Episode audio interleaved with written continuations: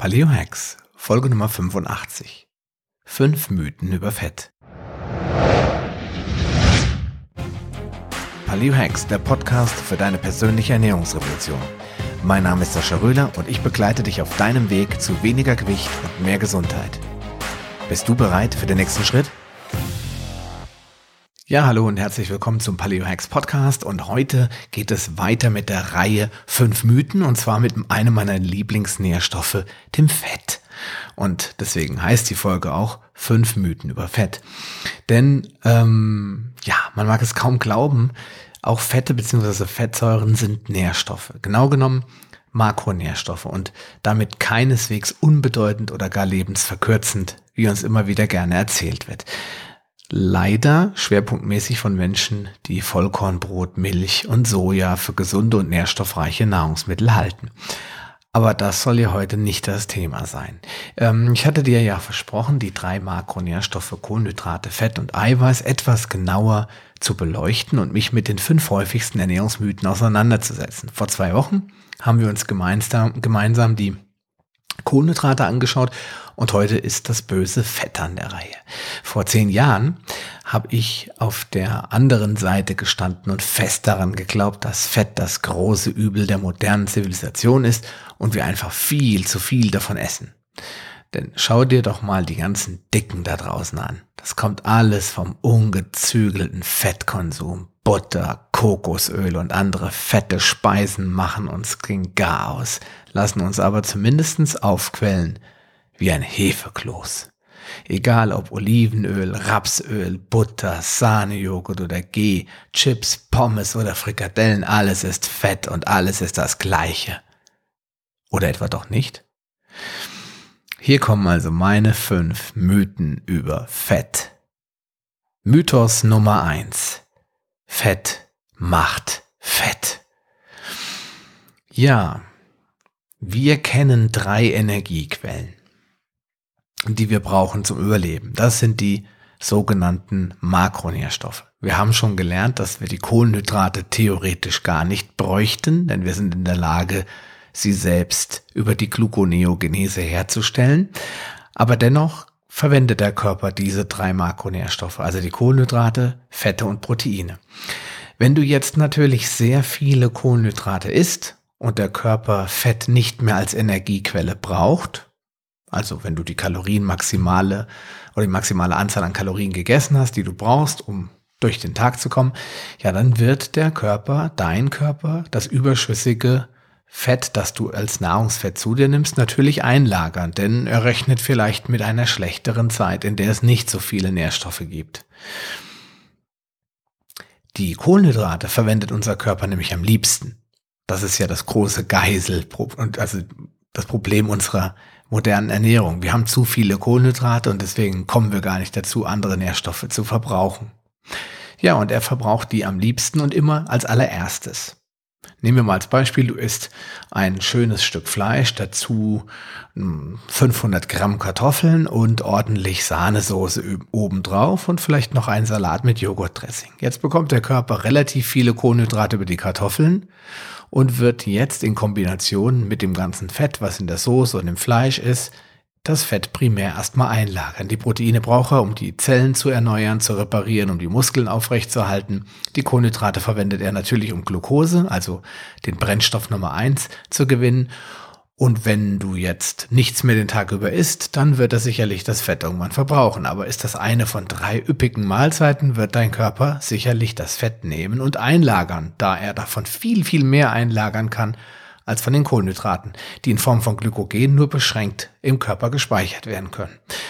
Also, ja, stimmt das schon. Wenn du dich so ernährst, wird der Körper primär das Fett erstmal zu Fett aufbauen und als Speicherfett verwenden. Reduzierst du die Menge an Kohlenhydraten aber, wird der Körper recht schnell auf Fett zurückgreifen. Reduzierst du die Anzahl an Mahlzeiten, wird er das gleiche tun und verlängerst du die Fastenzeit zwischen den einzelnen Mahlzeiten, dann wird der Körper zu einer richtigen Fat Burning Machine. Das heißt, er wird dann ständig Fett verbrennen. Wenn du dich jetzt noch bewegst, wird das Ganze nochmal maximal beschleunigt. Wir nennen das dann so Afterburning Effekt, also so eine ordentliche Einheit. Auf dem Fahrrad, Hit-Training, Laufen, was immer du machen willst, sorgt dafür, dass die Fettverbrennung nochmal richtig angefeuert wird. Und dann ist das Fett kein Problem, weil dann wird er es brauchen. Also gilt für den Mythos 1, Fett macht Fett, dass das schon bedingt stimmt. Denn die Art und Weise, wie wir uns ernähren, hat schon einen Einfluss darauf, ob das Fett primär als Energiequelle genutzt werden kann oder er eben genug Kohlenhydrate hat und das Fett nicht braucht. Ja, also in all diesen Fällen wirst du fett werden, wenn du zu viele Kohlenhydrate isst und gleichzeitig auch noch ganz viel Fett und eben nicht, wenn du Kohlenhydrate reduzierst und im gleichen Maße Fett erhöhst. Ja, die meisten von uns essen allerdings ganz gerne Süßigkeiten und hin und wieder mal einen Teller Nudeln und bewegen sich aber gar nicht so viel. Und dann, ja, dann stimmt das, dann wird der Körper natürlich Fett erstmal lagern. Das macht er nicht, um dich zu ärgern, sondern weil man es eben so gut speichern kann. Viel besser als Glucose. Ja, und dann gibt's noch den Sonderfall der Transfettsäuren, die möchte ich nochmal erwähnen, denn Transfettsäuren sind künstliche Fettsäuren und die kann der Körper überhaupt nur einlagern. Du kannst sie zwar verbrennen, wenn sie einmal auf dem Bauch drauf sind, kannst du sie quasi absporteln, abtrainieren, aber du kannst sie nicht zum Zellaufbau nutzen. Sie sind eigentlich nur für eins gedacht, als Speicherfett. Und sie sind eigentlich künstlich. Wir werden da später in einem weiteren Mythos nochmal drauf eingehen. Sie machen dich eigentlich immer nur fett. Und ja, sie verstecken sich halt auch bevorzugt in frittierten Dingen, in gebackenen Dingen, in Fertigprodukten, in, ähm, ich sag mal, Blätterteig, Croissants, Burgern, Pommes, Keksen in der Verpackung, äh, Chips und alles, was frittiert und gebacken ist. Überall dieses ganze Fast- und Junkfood, da versteckt sich das, das gemeine Transfett oder die Transfettsäuren. Die können aber auch beim Braten entstehen, nämlich immer, wenn du das falsche Fett verwendest also Fette verwendest, die nicht hoch erhitzt werden können. Zumal diese gemeinen Transfettsäuren auch noch unter Verdacht stehen, Herz-Kreislauf-Erkrankungen, Morbus Crohn, Diabetes Typ 2 und diverse andere Erkrankungen zu begünstigen, indem sie Entzündungsprozesse im Körper fördern. Also nochmal Fazit. Mythos Nummer eins: Fett macht Fett. Das stimmt nur bedingt. Mythos Nummer zwei: alle Fette sind gleich. Ja, das hatte ich am Anfang schon gesagt, ob Pommes, Chips, ähm, Burger, Wurst, Käse, Rapsöl, Sahnejoghurt oder G, alles ist gleich, alles ist Fett. Das ist ein ganz beliebter Mythos, dass ähm, Fett eigentlich immer so auf ähm, ja, über einen Kamm geschoren wird und äh, es wird immer behauptet, es sei doch alles Fett und das ist alles das Gleiche. Und das stimmt eben nicht. Wenn man sich das ernährungsphysiologisch mal anschaut, dann gibt es doch wesentliche Unterschiede, denn wir unterscheiden eigentlich zwischen Fettsäuren. Das heißt, Fett an sich ist ja nur so ein volksmündlicher oder umgangssprachlicher Begriff und hat überhaupt nichts direkt mit dem mit dem Inhalt, also mit den Nährstoffen zu tun, denn da reden wir von Fettsäuren. Die können einfach ungesättigt sein, mehrfach ungesättigt sein oder gesättigt sein. Oder, das ist der Sonderfall, sie können künstlich entstehen durch verschiedene Prozesse wie das Hydrogenisieren, das Härten von Fetten, wie man das schon vor 70, 80 Jahren bei der Margarine gemacht hat, dann entstehen eben Transfettsäuren oder auch beim Braten oder beim Frittieren. Ja, wo liegt der Unterschied? Einfach ungesättigte Fettsäuren, das sind Fettsäuren, die ähm, hauptsächlich zu 100 Prozent eigentlich pflanzliche Fettsäuren sind und sie sind einfach ungesättigt, weil man muss sich das vorstellen wie eine, ja, wie ein wie eine Kette, an der verschiedene Moleküle andocken können und die sind eigentlich alle belegt, deswegen also gesättigt. Und jetzt gibt es eben eins, das ist frei und deswegen reden wir von einfach ungesättigt.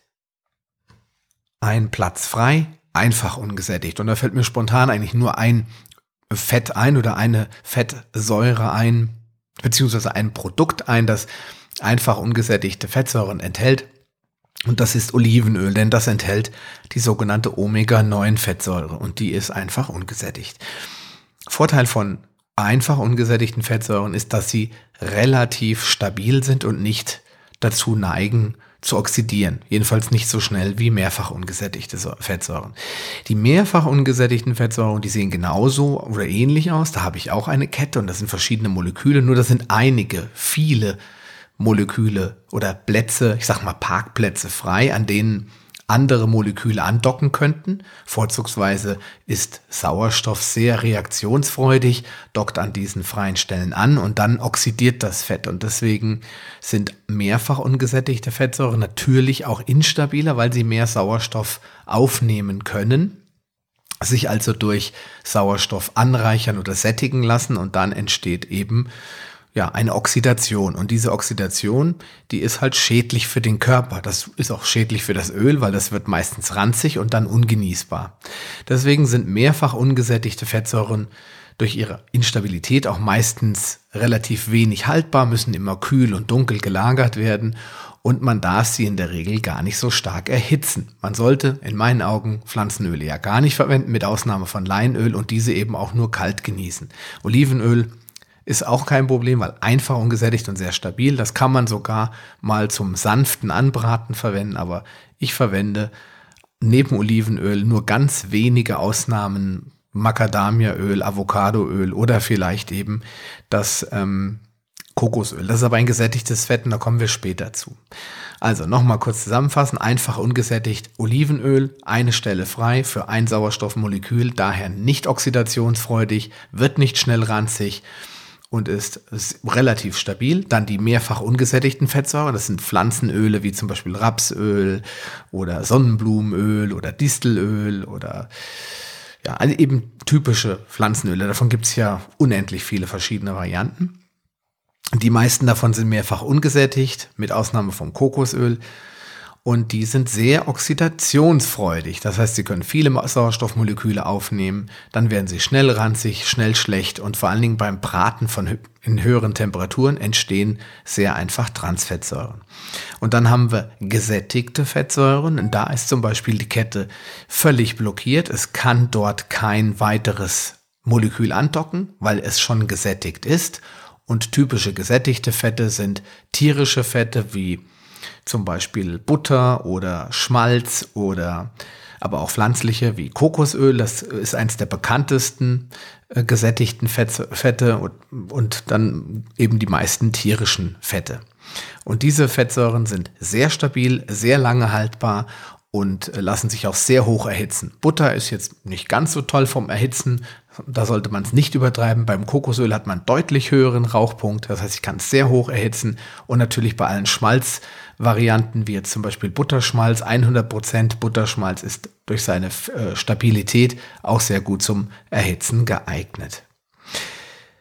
Ja, und dann haben wir die eben schon erwähnten Transfettsäuren, die dann künstlich oder synthetisch entstehen durch Prozesse wie das Hydrogenisieren, wie das Härten, was ist das Hydrogenisieren oder dann die, der Prozess des ähm, heiß zu heiß anbratens, des Frittierens, des, ja, ich sag mal, diese ganzen Fastfood-Prozesse, die man sich so vorstellen kann, Pommes in die Fritteuse rein, da entstehen in der Regel Transfettsäuren. Vor allen Dingen, wenn man dann ein Fett verwendet, das zum Frittieren nicht unbedingt geeignet ist, nämlich ein mehrfach ungesättigtes Fett, wie zum Beispiel wenn man jetzt mit Rapsöl frittieren würde oder mit ähm, Walnussöl oder Erdnussöl, dann hätte man Probleme, dann daraus würden sehr viele Transfettsäuren entstehen. So, also haben wir schon den Mythos Nummer zwei im gewissermaßen widerlegt. Alle Fette sind gleich. Das stimmt natürlich nicht. Ja, dann kommen wir zum Mythos Nummer drei. Öl und Fett ist nicht das gleiche. Manchmal muss ich ein bisschen aufpassen, dass ich durch diese doppelten Verneinungen nicht irgendwie dich verwirre. Also Öl und Fett, das sind unterschiedliche Dinge. Das hört man ja immer ganz oft, aber ist natürlich Quatsch. Im Prinzip reden wir nämlich ja auch nicht von Öl und Fett, sondern wir reden von Fettsäuren. Und der Ursprung dieser Fettsäuren kann zum Beispiel ein festes Fett sein, zum Beispiel aus einem Stück Fleisch oder Fisch, oder eben aus einer Pflanze extrahiert worden sein. Zum Beispiel die ganzen pflanzlichen Quellen, da reden wir in der Regel immer von Ölen, weil diese werden extrahiert durch Pressung, durch ähm, verschiedene mechanische Prozesse, aber auch durch Raffinationsprozesse, die wirklich ganz, ganz schlechtes Öl hervorbringen können, was aber schön billig im Supermarkt verhauen wird. Da haben wir zum Beispiel Rapsöl, Olivenöl, Sonnenblumenöl. Das sind alles klassisch Öle, aber im Prinzip bestehen diese wieder aus Fettsäuren. Und wenn ich ein Stück Fleisch jetzt zum Beispiel vom Rind ähm, mir angucke, dann habe ich die Maserung da drin. Das ist ein festes weißes Fett, aber darin befinden sich natürlich nichts anderes als wieder Fettsäuren. Also kann man sagen, dass wir Deutschen in der Regel oder wir Menschen in der Regel bei Fett an was Festes denken und bei Öl eben von was Flüssigem ausgehen. Und das ist vom Prinzip her richtig, aber es ist dadurch nicht unterschiedlich. Das sind einfach nur, wenn man so will, andere oder unterschiedliche Aggregatzustände. Ja, viele Menschen äh, verstehen ja unter Margarine auch, ein, dass es ein Fett ist. Sie bezeichnen es als Fett. Und das besteht zu 100 Prozent aus pflanzlichen Ölen, die eben gehärtet wurden. Und dadurch hat man eben auch kein gutes Fett mehr, sondern man hat auch wieder Anteile an Transfettsäuren in der Margarine. Das wird natürlich nicht beworben, weil die ja keiner so gerne will, dass die Margarine Umsätze zurückgehen, aber es im Endeffekt bei jeder Härtung oder Hydrogenisierung von Fetten, da entstehen eben auch ein gewisser, eine gewisse Menge an Transfettsäuren. Ja, könnte man also sagen, fest, also gehärtet gleich Fett und flüssig gleich Öl, aber im Prinzip sprechen wir immer von dem gleichen, von einem Fettsäureprofil, ja, von einem unterschiedlichen Fettsäureprofil, das hatte ich eben schon gesagt, einfach ungesättigt, mehrfach ungesättigt oder gesättigt in einem unterschiedlichen Zustand. Also der Mythos Nummer drei, Öl und Fett ist nicht das gleiche, ist damit falsch. Ja, dann kommen wir schon zum Mythos Nummer vier. Fett braucht man nicht zum Überleben. Und das habe ich ja selbst sehr lange praktiziert. Ich habe vor vielen Jahren, ich kann es gar nicht mehr genau sagen, aber es muss so, ja, ich kannte schon meine jetzige Frau, das war also 2006 irgendwann, vielleicht auch 2005, da habe ich mal so eine Phase Low Fat 30 gemacht. Da habe ich wirklich auch geglaubt, oh ja, das ist es, ich esse zu viel Fett, deswegen bin ich fett und dann habe ich den Fettanteil in der Nahrung auf satte 30 Prozent limitiert. Das heißt, ich war eher bei 20 bis 25 Prozent und den Rest habe ich schön mit ordentlich Kohlenhydraten aufgefüllt, weil ich dachte, Fett braucht man ja auch nicht zum Überleben, aber man braucht Gemüse und Pflanzen und Obst und vor allen Dingen braucht man Kartoffeln und Reis und Nudeln, damit man schlank wird. Ja, Fett braucht man aber sehr wohl zum Überleben. Ich glaube, die meisten Leute wissen das noch gar nicht so richtig. Es gibt nämlich natürlich Fettsäuren, die sind nicht essentiell. Und es gibt Fettsäuren, die sind essentiell. Und die essentiellen Fettsäuren, die kennt eigentlich jeder, macht sich aber da so bewusst gar keine Gedanken drüber. Das sind die Omega-3-Fettsäuren, Alpha-Linolensäure und die Omega-6-Fettsäuren, die Linolsäure. Nochmal, Omega-3, Alpha-Linolensäure, Omega-6-Linolsäure. Diese beiden Fettsäuren sind essentiell, der Körper kann sie also nicht selbst herstellen und somit brauche ich sie, um zu überleben. Sie sind am Aufbau der Zellmembran beteiligt und sie steuern, das ist ganz wichtig, mit ihren Produkten, die aus ihnen entstehen können, zum Beispiel Prostaglandinen, lebenswichtige Prozesse im Körper. Also sind diese beiden erstmal wichtig. Jetzt kommt nur das ganz Wichtige, was man dabei beachten muss. Omega-6 ist in Hülle und Fülle vorhanden, weil die meisten Pflanzenöle enthalten reichlich Omega-6.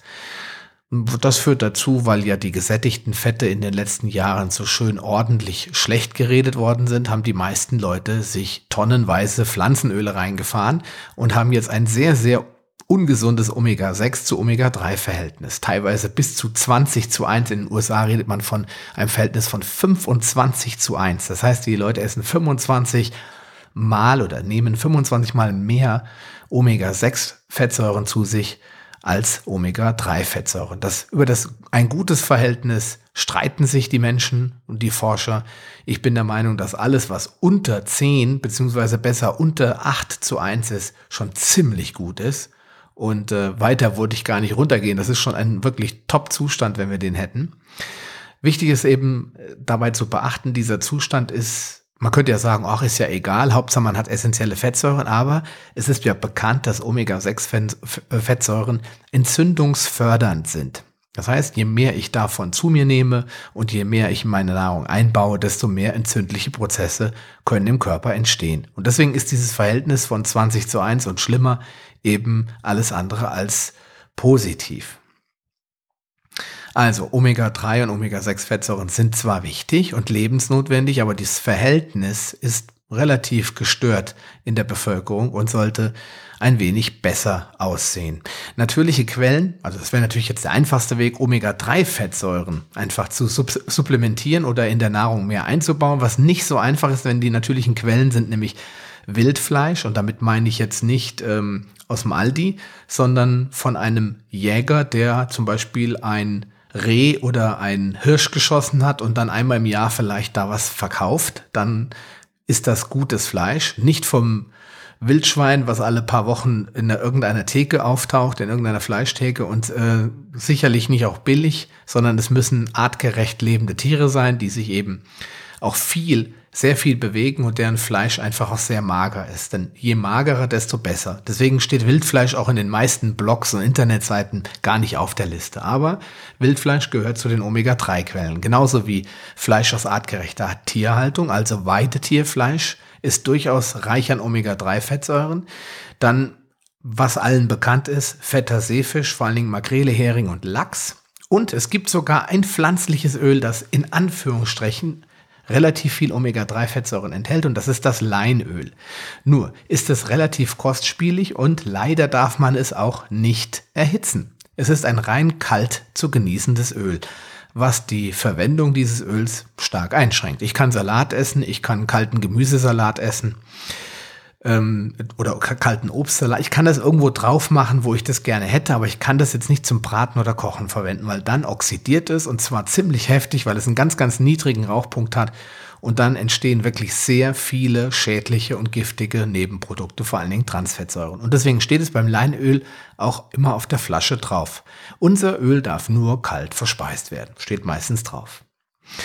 Es gibt sogar vereinzelt Omega-3-Eier. Das liegt daran, dass Hühner, die zum Beispiel äh, mit bestimmten pflanzlichen Nahrungsmitteln, vor allen Dingen Chiasamen, gefüttert werden, die produzieren in ihren Eiern einen höheren Omega-3-Anteil, und zwar einen, den man sogar nachmessen kann. Und dann ab einer bestimmten Menge da kommt der eine oder andere äh, Bio-Öko-Superlandwirt dann auf die Idee, Idee, diese Eier zu 50 Cent das Stück als Omega-3-Eier zu verkaufen. Ich persönlich halt nicht so viel davon, habe auch noch nie welche offen irgendwo kaufen können. Aber das soll es wohl geben. Ansonsten bleibt natürlich immer noch die Supplementierung, das heißt das künstliche Ersetzen der Omega-Fettsäuren, also Omega-3-Fettsäuren über ein Präparat, zum Beispiel über Fischölkapseln oder über ein Öl, das man vom Esslöffel runterlöffeln kann. Da gibt es sehr viele Quellen. Ich persönlich bin ja Partner bei der Firma äh, Formmed und kann dir natürlich gerne anbieten, dort Omega-3-Produkte zu erwerben, wenn du magst. Ansonsten kann ich immer wieder Sun Omega Öl empfehl äh, empfehlen. Das gibt es auch mit leichtem Zitrusgeschmack. Kann man in allen gängigen Internethandlungen unter äh, bei Online-Händlern wie Amazon kaufen. Ich persönlich äh, verwende Kapseln, Öl, wie ich gerade Lust habe. Ich lege da jetzt nicht so einen großen Wert auf eine bestimmte Qualität, sondern probiere immer ein bisschen aus. Mein Tipp, Omega-3 in Form einer Kur zu, also zu, äh, ja, einzunehmen. Und zwar besten, man kauft sich eine Kapsel, Dose, Packung oder eine Flasche Öl, Grillöl, Fischöl oder was immer man möchte und nutzt das, um kurmäßig das Öl zu sich zu nehmen. Also Esslöffel einen pro Tag und das über drei Monate, dann zwei Monate Pause oder ein Monat Pause. Man kann den Omega-3-Spiegel auch messen lassen, wenn man Lust drauf hat. Einfach mal probieren. Unsere Kinder zum Beispiel nehmen auch immer kurmäßig die Tabletten mit und sind dadurch im Winter fast gar nicht mehr krank. Also das ist immer eine gute Möglichkeit, wenn man sich jetzt nicht Unmengen von Fisch reinarbeiten will oder einfach gar keine guten Quellen in reichbar, also in, erreichbar hat und nicht drankommt. Ja, also Mythos Nummer vier, Fett braucht man nicht zum Überleben, ist natürlich Quatsch. Ja, und dann kommen wir zum letzten, nämlich zum Mythos Nummer fünf. Gesättigte Fette sind ungesund. Und ähm, das ist ja einer der ältesten Mythen, der hat sich in den letzten Jahren sehr, sehr hartnäckig gehalten Vor allen Dingen, damit äh, man, konnte man die tierischen Fette sehr stark in Verruf bringen. Das Kokosöl hat man, ich glaube, vor zwei Wochen noch in den Medien zerrissen als, als Killerfett. Und ich weiß nicht, welche Motivation dahinter steht. Ich persönlich habe damit keine schlechten Erfahrungen gemacht. Es gibt genug Studien, die die positive Wirkung von Kokosöl bestätigen, auf unterschiedlichsten Ebenen mit Meta-Analysen, wo mehrere Studien verglichen wurden. Also es gibt keine einzige Studie, die ich als glaubhaft einstufen würde, die Kokosöl wirklich nachweislich in vielerlei Hinsicht als ungesund darstellen. Natürlich hängt es dann ein bisschen auch ab, wie das Öl hergestellt wurde. Ich verwende ausschließlich biologisch erzeugtes und kaltgepresstes Öl aus der ersten Pressung. Da muss man halt ein bisschen Geld für bezahlen.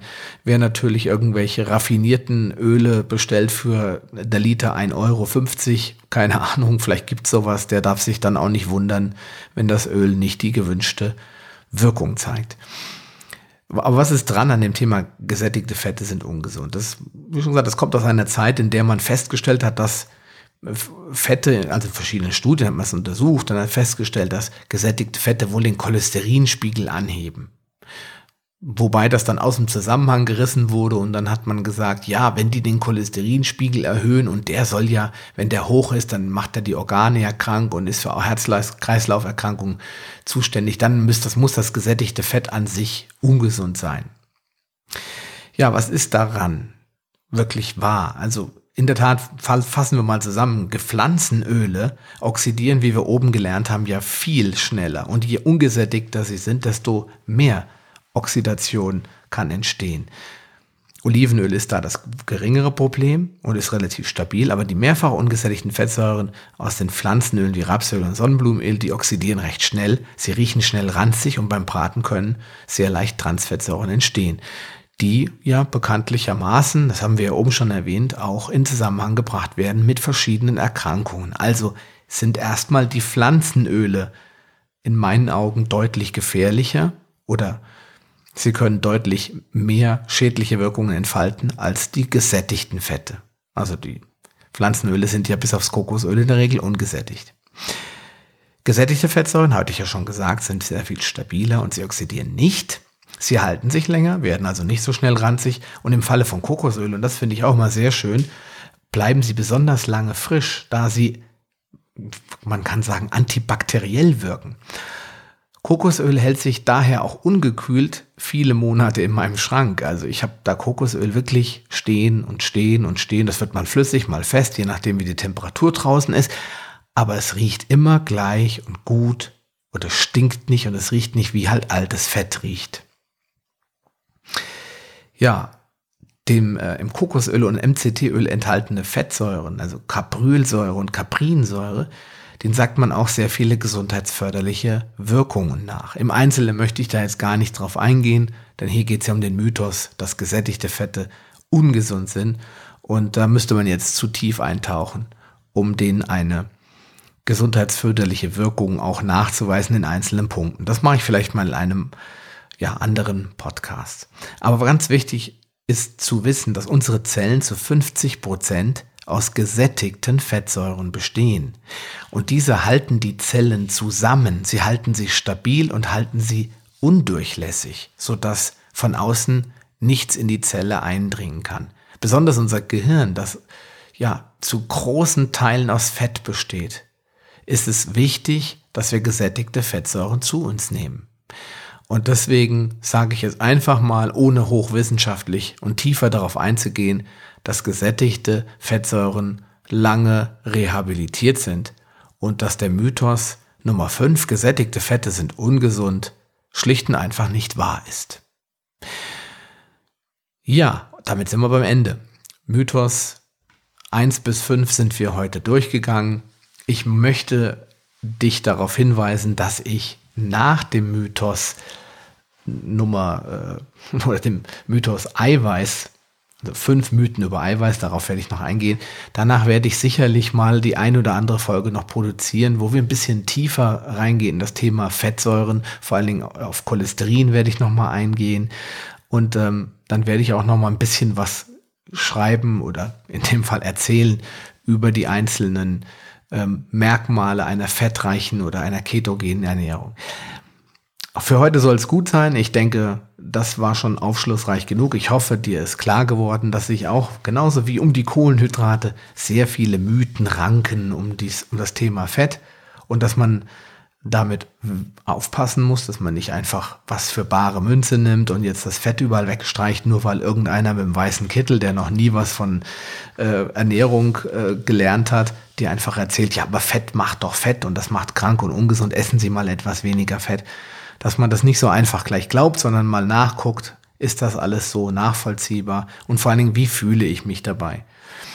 In diesem Sinne wünsche ich dir einen schönen Tag und natürlich viel Gesundheit. Bis zum nächsten Mal. Dein Sascha Röhler. Schön, dass du dran geblieben bist. Auf paleohacks.com findest du weitere nützliche Informationen, die dir helfen, deine Ziele zu erreichen. Zum Beispiel Rezepte, Buchtipps und vieles mehr.